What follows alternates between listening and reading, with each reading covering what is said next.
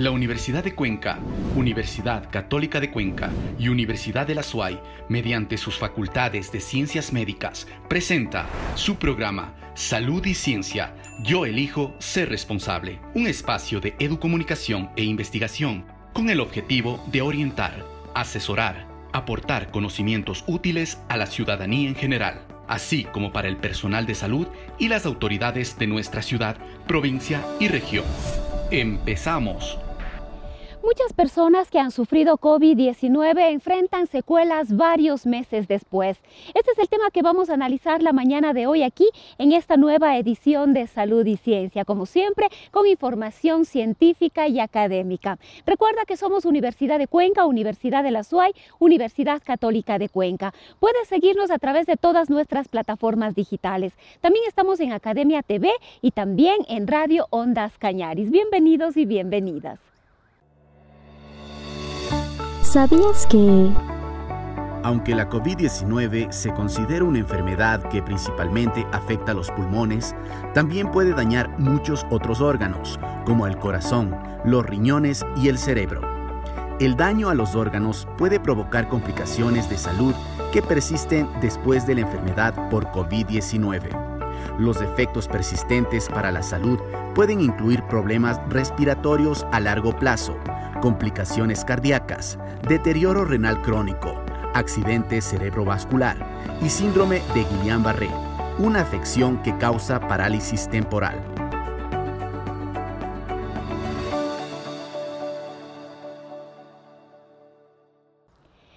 Las secuelas a largo plazo en distintos órdenes afectan a muchas personas que se infectaron de COVID-19. Hay que identificarlas y sobre todo conocer los tratamientos y qué podemos hacer al respecto. Vamos a analizar este tema con la doctora Lorena Encalada. Ella es médico internista de la Universidad de Cuenca. Le damos paso a nuestra compañera Lady Romero. Gracias Rosana y bienvenidos a todos. Doctora Lorena, es un gusto tenerle en nuestro programa. Hablar de las secuelas que deja la COVID es fundamental para comprender la historia natural de la enfermedad, predecir el impacto que tiene más allá de la hospitalización y mortalidad y determinar si se debe considerar la rehabilitación posterior al alta. Para empezar, doctora, ¿qué se debe entender por síndrome post-COVID-19? Eh, muy buenas tardes, muchas gracias por la amabilidad de invitarme eh, a esta propuesta de eh, ayudar a la población a entender algunas terminologías y entender esta enfermedad que desde el 31 de diciembre del 2019, pues cuando la Organización Mundial de la Salud determinó en China, Wuhan, que estábamos ante una pandemia ya a nivel mundial, eh, nos queda pues algunas incógnitas de resolver.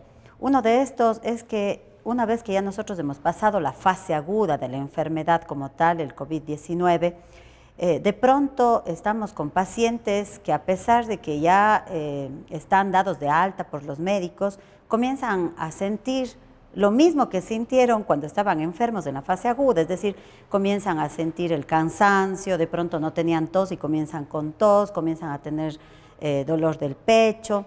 Y cuando se prolonga estos síntomas por más de 12 semanas, es lo que se conoce actualmente como el síndrome post-COVID.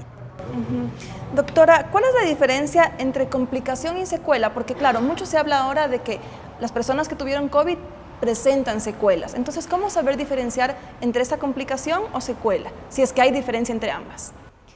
Bien, alguna literatura médica a veces ah, toma eh, el mismo, la misma definición tanto para complicación como para secuela. Sin embargo, hay que decir que sí existe diferencia. Eh, un proceso de complicación es cuando estando en, la en el mismo proceso agudo de la enfermedad por COVID, de pronto el paciente comienza, digamos, eh, a agravarse la enfermedad. Por ejemplo, un paciente que ha tenido COVID de pronto comienza a tener inflamación de las venas, de las extremidades inferiores y este comienza eh, a producirse unos pequeños coágulos de sangre y estos comienzan a subir hacia el pulmón. Entonces un paciente que estando con una enfermedad eh, respiratoria a lo mejor leve o moderada se complica con un problema de una trombosis pulmonar. ¿Qué es esto? Es decir, un, pequeño coágulo de sangre migró o vino desde las extremidades inferiores hacia el pulmón. El mismo COVID, como saben, produce inflamación adentro del vaso sanguíneo y hace que exista un estado de hipercoagulabilidad, es decir, que se dé formación de estos coágulos. Y eso hace que entonces en un paciente que a lo mejor podría tener un tiempo de evolución de una semana o máximo dos, eh, se prolongue por complicaciones en el pulmón. O asimismo puede llegar a producir problemas a nivel cerebral, pero dentro del mismo tiempo de la enfermedad. En el caso de las secuelas, ya nosotros estamos hablando de que existe un daño de otros órganos y que se presenta con el tiempo. Es decir, nosotros hemos hablado del síntoma, de síntomas en el síndrome post-COVID, de que es más allá de 12 semanas, nosotros ahí estamos viendo secuelas que pueden darse en diferentes órganos. Y ya nosotros podríamos encontrar daños estructurales, digamos así, de diferentes órganos del organismo. Y por lo tanto, como ustedes ven, complicación y secuela ya se convierten en dos definiciones diferentes que nosotros deberíamos empezar eh, a reconocerlas para saber cuándo nosotros tenemos que ir al médico o irnos al médico para control después de haber tenido la enfermedad. Doctora, precisamente en ese sentido, eh, las complicaciones, ¿qué otras se pueden presentar? Porque usted nos menciona el tema eh, de los coágulos. Esto sería em, a nivel cardiovascular, pero en complicaciones, ¿cuáles otras se suelen presentar? Ya, si hablamos de complicaciones, también nosotros podemos presentar eh, complicaciones cardíacas. Por ejemplo, la una que acabamos de mencionar son del sistema cardiovascular, pero que tiene que ver con el pulmón por eso se llama un coágulo que sube o que se forma y, obstruye un vaso sanguíneo en el pulmón. Y esto es peligroso porque puede llevarle eh, a gravedad del, COVID o a la muerte mismo. Eh, hay otras complicaciones, por ejemplo, la miocarditis aguda. Muchas de esas ¿Qué, significa eso? Significa que se ha inflamado, ¿no es cierto?, la musculatura cardíaca y hace que no funcione apropiadamente y llega a la insuficiencia cardíaca. Y a veces puede ser tan aguda en el mismo proceso de la enfermedad que puede producir el fallecimiento. La mayoría de nuestros pacientes podrían fallecer, por ejemplo, por complicaciones cardíacas y uno decir, pues estaba bien el paciente y de pronto falleció, ¿no? Estas serían las dos más comunes que se han presentado y se han presentado tanto en pacientes adultos también en población infantil? Sí, también nosotros hemos visto que la miocarditis está afectando a jóvenes, ¿no? Entre 30 a 40 años de edad lo cual no es frecuente en nuestro, en nuestro medio. Eh, hay otras complicaciones también, eh, como la encefalitis, que es una inflamación de la masa cerebral, digamos así. Entonces son pacientes que de pronto comienzan a desconocer a los familiares, comienzan eh, a hablar incoherencias, no están relacionados con el tiempo, con el medio, se le pregunta qué día es, cómo está y no responde o no sabe o se confunde. Y de pronto también podríamos tener lo que se llaman los eventos cerebrovasculares, es decir, estos mismos coágulos de sangre que se aparecen a lo mejor en el pulmón, podrían presentarse también a nivel del cerebro y el paciente fallecer sin moverse, por ejemplo, la una mitad, se quedan sin movimiento la una mitad del cuerpo porque se afecta una parte de acá eh, del, cerebro, ¿no? de la masa cerebral que gobierna, que nosotros caminemos, conversemos, hablemos, etcétera, etcétera. Doctora, ¿ha habido casos que los pacientes están por darles el alta ya y de repente todo se apiora? ¿Qué sucede ahí? Bueno, eh, son pacientes eh, que realmente nosotros consideramos en donde existe lo que se llama ah, la tormenta de las citocinas. Para que me entiendan, es un proceso inflamatorio tan severo del organismo como respuesta a este agente extraño que es el virus del COVID-19, que existe una cascada, ¿no? Como cuando uno ve que el agua cae, es decir, todos los componentes inflamatorios se activan en el organismo. Si a esto se suma que son pacientes con diabetes, con hipertensión, en donde ya existe un componente de comorbilidad, es decir, un estado de salud previo eh, malo, digamos así, no controlado muchas de las veces, entonces el paciente que estando... Eh, eh, más o menos bien para el médico y para el familiar, resulta que de pronto hace una falla renal severa, la miocarditis que mencionaba, esta inflamación del corazón, y de pronto muere por infartos cardíacos, eh, problemas de insuficiencia renal aguda, y, uno no sospecharía durante el proceso de una semana o dos que a lo mejor el paciente estaba hospitalizado, y de pronto es lo que usted eh, me pregunta, y el paciente se apeora, se agrava, se complica y fallece. Doctora, ¿Se han presentado también signos de problemas en la piel? Sí, Bien, lo que acabamos de decir son las complicaciones, ¿no? Y recuerden que nosotros hemos hablado de las, de las secuelas, ¿no? Y las secuelas es eh, a largo plazo. Hablando de lo que es las, la piel, sí puede existir complicaciones dentro de la fase aguda del, del proceso de la enfermedad del COVID.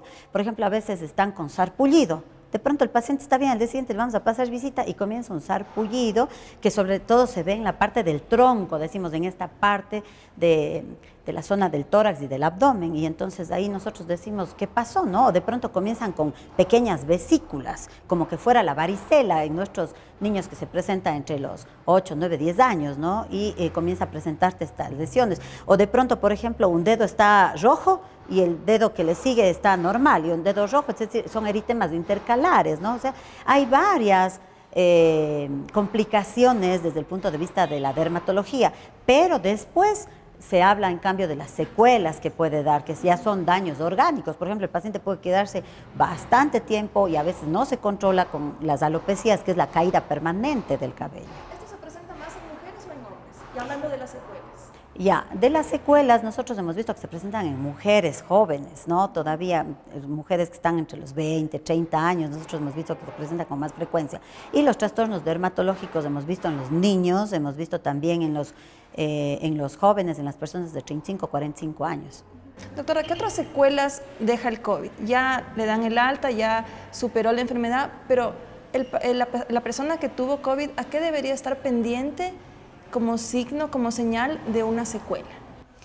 Muy bien, hablemos nosotros que decimos que un, gran porcentaje de nuestros pacientes han tenido eh, COVID, ¿no? Entre leve y moderado. Pero existe un 10 al 15% de nuestros pacientes que tienen eh, un COVID eh, que es... Uh, un tanto especial que les ha llevado a ir a las unidades de terapia intensiva.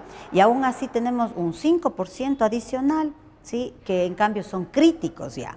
Y entonces cuando estos pacientes se van al alta, ¿sí? nosotros vemos que ellos en más o menos unas eh, cinco semanas y de aquí contando hasta 12 semanas posteriores el paciente comienza a tener eh, secuelas a nivel del aparato respiratorio, sobre todo, ¿no? Entonces es una tos que si bien venía mejorando, se persiste. Y eh, el paciente comienza a cansarse también, ¿no? Y esto nos hace pensar que el aparato respiratorio está afectado. O es un paciente que comienza eh, a tener falta de sueño, es un paciente que comienza a tener una fatiga crónica, no puede hacer las actividades de la vida diaria, por ejemplo, le cansa tanto que es difícil hasta reintegrarse al trabajo. Nuestros deportistas que se han enfermado con COVID, por ejemplo, ellos les cuesta más o menos unos seis meses de rehabilitación para poder reingresar a sus actividades eh, cotidianas de la vida de un deportista, ¿no? Y esto también hay que tener en cuenta.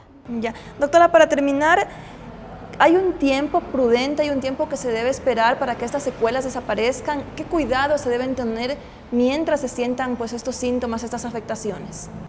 Bien, por ejemplo, hablemos de una de las secuelas más importantes de nuestro medio, que es la fibrosis pulmonar. Estos pacientes, si uno ha pasado el COVID y de pronto ya tiene más de 12 semanas y comienza a cansarse al subir las gradas, al caminar en su casa, eh, comienza a tener tos, dolor del pecho, de pronto comienza hasta a bajar de peso, uno tiene que acudir inmediatamente al médico porque algo está pasando. Es posible que necesite hacer exámenes de función pulmonar como la espirometría, es decir, le van a hacer que soplen o, que aspire un aparatito en donde vamos a ver cómo está su componente de, de volumen pulmonar, de cómo respira, de cómo está el intercambio entre el oxígeno y el CO2 y también una tomografía.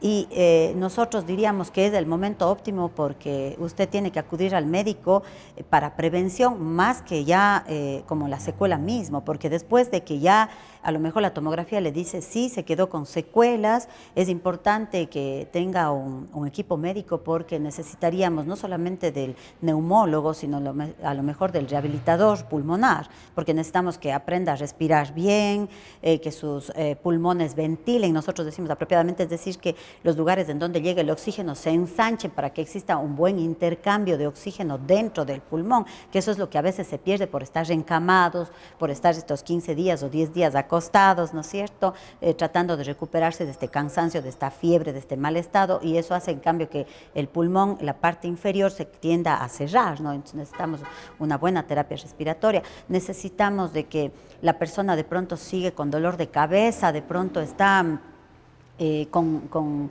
eh, eh, que no recuerda apropiadamente las cosas que ha realizado o que tiene falta de concentración, tiene que acudir al médico.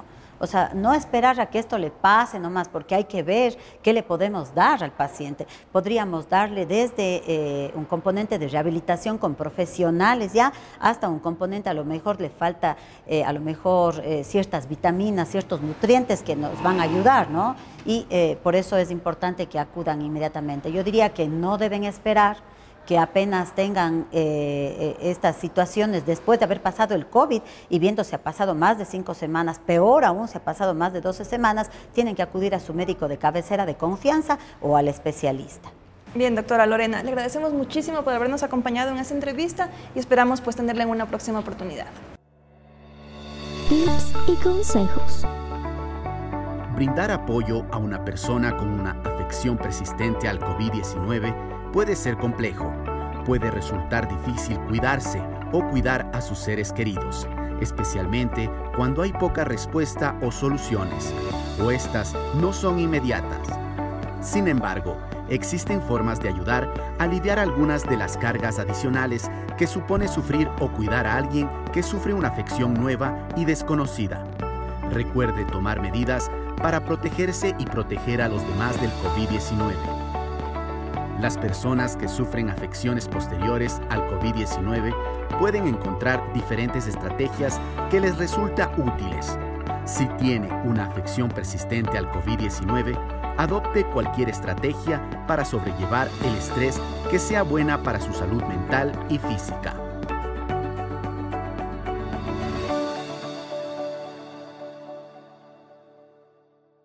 La tendencia a la baja de casos positivos de COVID-19 continúa y esto es absolutamente favorable. Sin embargo, no debemos perder de vista las medidas a seguir, es decir, cumplir el cuadro completo de la vacunación, acceder a la tercera dosis. Incluso la población comprendida entre los 12 y los 17 años, a partir del día 3 de marzo pueden acercarse a cualquier centro de salud para recibir la dosis de refuerzo. Además, hay que continuar con todas las medidas de bioseguridad. Vamos a tener el análisis de cada semana con el doctor Fray Martínez. Nos vamos con Jessica Buccelli. Muchas gracias Rosana, muy buenos días amigos televidentes y radioescuchas. Nos encontramos ya en la Universidad de la SUAY con el doctor Fray Martínez Reyes, quien hará un análisis de la COVID-19 en la provincia de la SUAY, con algunos datos a nivel nacional. Doctor Fray, bienvenido a Salud y Ciencia. Muy buenos días. Luego del feriado de carnaval, pues aquí en Salud y Ciencia continuamos con el, análisis de los datos, de la información sobre la COVID-19 en nuestra provincia, en la zona 6, en el Cantón Cuenca, en el país, con datos disponibles hasta el primero de marzo en el portal del Ministerio de Salud Pública. Hemos visto que la vacuna ha dado su eficacia, ha mostrado su eficacia y su efectividad en el control de la pandemia. Y es necesario pensar en algunos elementos que tenemos que tener en cuenta, especialmente en las personas, aquellas que necesitaron o que, eh, de asistencia médica, que fueron hospitalizadas o fueron a cuidados intensivos por haber padecido COVID-19. Y Carol Artal hace una revisión sistemática al respecto sobre el síndrome post-COVID-19 al artículo lo denomina así epidemiología, criterios diagnósticos y mecanismos patogénicos implicados. Reúne estudios de diversos autores y nos muestra que, por ejemplo, en el caso de Halpin, él encontró que los síntomas más comunes relatados que se presentan en este síndrome post-COVID Está la fatiga con un 72%, la disnea, es decir, esa dificultad para respirar, esa sed de aire en un 65% y el estrés en un 47%. Garrigues encuentra también fatiga, disnea, problemas de memoria. Tenforde encuentra tos, fatiga, disnea. Carvalho encuentra astenia, decaimiento, disnea, anosmia, es decir, ausencia de olfato. Carfi encuentra fatiga, disnea, artralgia, dolor de las articulaciones. De Cruz también encuentra fatiga, encuentra además sueño y también disnea, esta dificultad para respirar. Towson encuentra solamente fatiga. Moreno Pérez en su estudio encuentra fatiga y disnea, ausencia de olfato, dolor de las articulaciones Venturelli encuentra fatiga y dificultad para respirar y estrés postraumático. ¿Por qué mencionamos esta situación? Porque hay que tener presente de que este síndrome post-COVID se refiere a la persistencia de signos y síntomas clínicos que surgen durante o después de padecer la COVID-19. Pensemos de que hay esta especie de prolongación de los signos, esta especie de prolongación de los síntomas que se dan en las personas y también hay secuelas de las cuales también hablamos en este programa al respecto. Las personas que sufren este síndrome post-COVID-19 permanecen más de 12 semanas y no se explican con un diagnóstico alternativo, es decir, los síntomas y los signos que presentan las personas no se explican por otra razón que no sea la enfermedad que padecieron. Y se habla de que es una entidad heterogénea que incluye un síndrome de fatiga crónica, postvírica, secuela de múltiples órganos y efectos de la hospitalización grave, síndrome postcuidados intensivos. El autor refiere que un 10 al 65% de los supervivientes a COVID-19 leve o moderado presentó síntomas de síndrome post-COVID-19 durante 12 semanas o más. A los seis meses, los sujetos relatan un promedio de 14 síntomas persistentes y los síntomas más frecuentes que refieren son fatiga, disnea, esto que decíamos, esta sed de aire, esta necesidad de aire que no es satisfecha con la respiración normal, alteración de la atención, ¿sí? Esto habrá que tenerlo muy en cuenta, especialmente eh, eh, en relación con el aprendizaje, en relación con los adultos mayores, con los niños, con las personas que necesitan de más atención para ver cómo está funcionando esta situación también en nuestro medio. También hay alteración de la concentración, de la memoria, del sueño, ansiedad, ansiedad y depresión. Esto en relación con la espera psicoafectiva y del sistema nervioso central que tenemos que tener en cuenta. No se explican los mecanismos biológicos por qué se producen este tipo de problemas y una respuesta autoinmunitaria e inflamatoria anómala o excesiva puede que tenga un papel importante dado que es un elemento muy fuerte en la COVID-19 causada por el SARS-CoV-2. Tengamos precaución entonces. Tengamos en cuenta los criterios que se emiten en el programa con el fin de estar atentos, tanto nosotros de manera personal como de las personas a nuestro alrededor que han padecido COVID-19. ¿Qué pasa con los indicadores? ¿Qué pasa con el promedio de la incidencia de los últimos siete días? veamos de la siguiente manera cómo se encuentra. El Ecuador, el Ecuador nos muestra una incidencia promedio de los últimos siete días de 2.79 por cada 100.000 habitantes. Vemos que el descenso ha sido notorio. Esto también podemos observarlo en el Azuay con 6.19 por cada 100.000 habitantes, mientras que el Cantón Cuenca nos muestra una incidencia promedio de los últimos 7 días de 7.24 casos por cada 100.000 habitantes. En el caso del Cañar, la incidencia promedio es de 10.76 por cada 100.000 habitantes y en el caso de Morona Santiago es de 3.42 por cada 100.000 habitantes. Existe la inquietud que de alguna manera lo habíamos manifestado en programas anteriores en el hecho de cuándo vamos a dejar de utilizar la mascarilla en los lugares públicos. Bien, mientras los indicadores no se muestren estables, mientras no tengamos nuevos brotes, mientras la situación vaya hacia el descenso, pues la precaución siempre va a ser utilizar la mascarilla, mantener el distanciamiento social y el lavado de manos hasta que oficialmente se diga que podemos dejar de lado la mascarilla en los lugares públicos. Mientras tanto, extrememos precauciones. Muchas gracias por su atención. Agradecemos al doctor Fry por la valiosa intervención de este día domingo. A continuación, daremos a conocer los datos estadísticos emitidos por el Ministerio de Salud Pública. En la provincia de La Suay, 40.019 casos confirmados. A nivel nacional, 833.291 casos confirmados. 35.249 fallecidos. De esta manera damos por finalizado nuestro segmento. Continuamos contigo, Rosana. Que tengan todos un excelente domingo. Muchísimas gracias Jessica y sobre todo al doctor Fray Martínez por mantenernos actualizados respecto de las cifras de la pandemia. Sin embargo, esto quiere decir que debemos continuar con todas las medidas de bioseguridad. Se estarían analizando, sin embargo, algunas eliminaciones de restricción de medidas de bioseguridad, entre ellas la eliminación o retiro de la mascarilla en espacios abiertos. Pero estos serán temas que estaremos analizando más adelante. Nos despedimos como siempre deseándoles que tengan un excelente domingo. La Universidad de Cuenca, Universidad Católica de Cuenca y Universidad de la SUAY, mediante sus facultades de ciencias médicas, presentó su programa Salud y Ciencia. Yo elijo ser responsable. Un espacio de educomunicación e investigación con el objetivo de orientar, asesorar, aportar conocimientos útiles a la ciudadanía en general, así como para el personal de salud y las autoridades de nuestra ciudad provincia y región. Hasta una próxima oportunidad.